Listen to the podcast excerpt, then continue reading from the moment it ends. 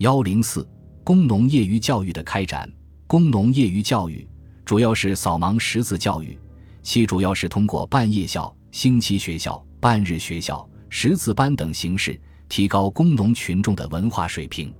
夜校是供工农群众利用晚间学习识字的学校，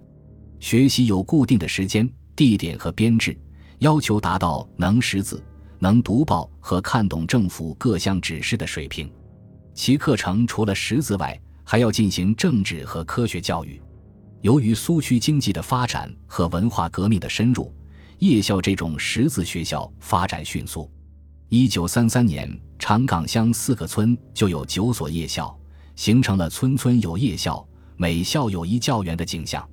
夜校成为苏区扫盲教育的重要形式。为更快扫除苏区大多数的文盲，组织识字班是更为方便、灵活的形式，适合工农群众在繁忙的工作中参加学习。识字班的教员由群众自己推选，多为夜校学生，利用乘凉。喝茶、劳动间歇，随时进行教学，效果很好，深受群众喜爱。这种学习方式在当时的扫盲运动中发挥了重要作用。一九三四年，江西、广东两省共有三万两千三百八十八个识字班，参加学习的工农民众达十五万五千七百一十一人。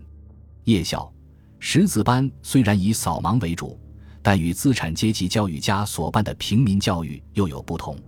他除了扫盲外，更重要的是通过提高工农群众的文化水平，进而提高其政治觉悟。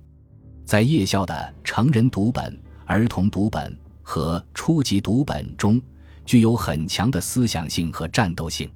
儿童教育，苏维埃政府视儿童为未来红色世界的主人，非常重视儿童义务教育。苏区的小学统称为列宁小学，学制最初为六年，一九三三年改为五年，其中初级小学三年，高级小学两年。列宁小学有全日制和半日制两种类型。半日制列宁小学是专为年龄较大、需要帮助家庭生产的儿童创办的，是半工半读性质的学校。根据苏维埃政府颁布的《小学校制度暂行条例》。和小学课程教则大纲规定，列宁小学的教育目的是培养和训练参加苏维埃革命斗争的新后代，并在苏维埃革命斗争中训练将来的共产主义建设者。所以，列宁小学的施教方针，第一是把小学教育与政治斗争相结合；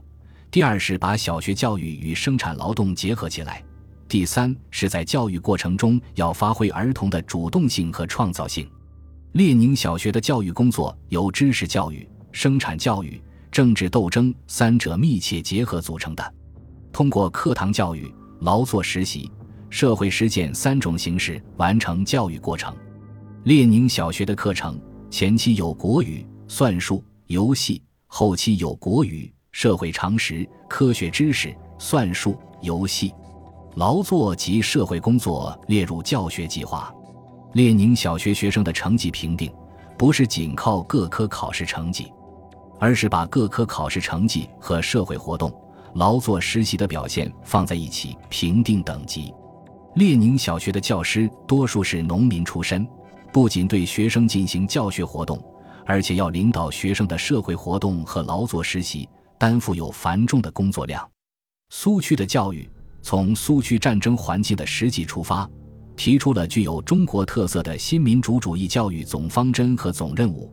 对于建立适合苏区情况的统一学制以及新的教育内容及教育方法，都起了指导性作用。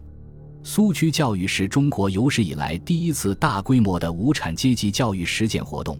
培养了千百万优秀的革命干部，使广大的工农群众从封建愚昧思想的禁锢中解放出来，成为坚定的新民主主义战士。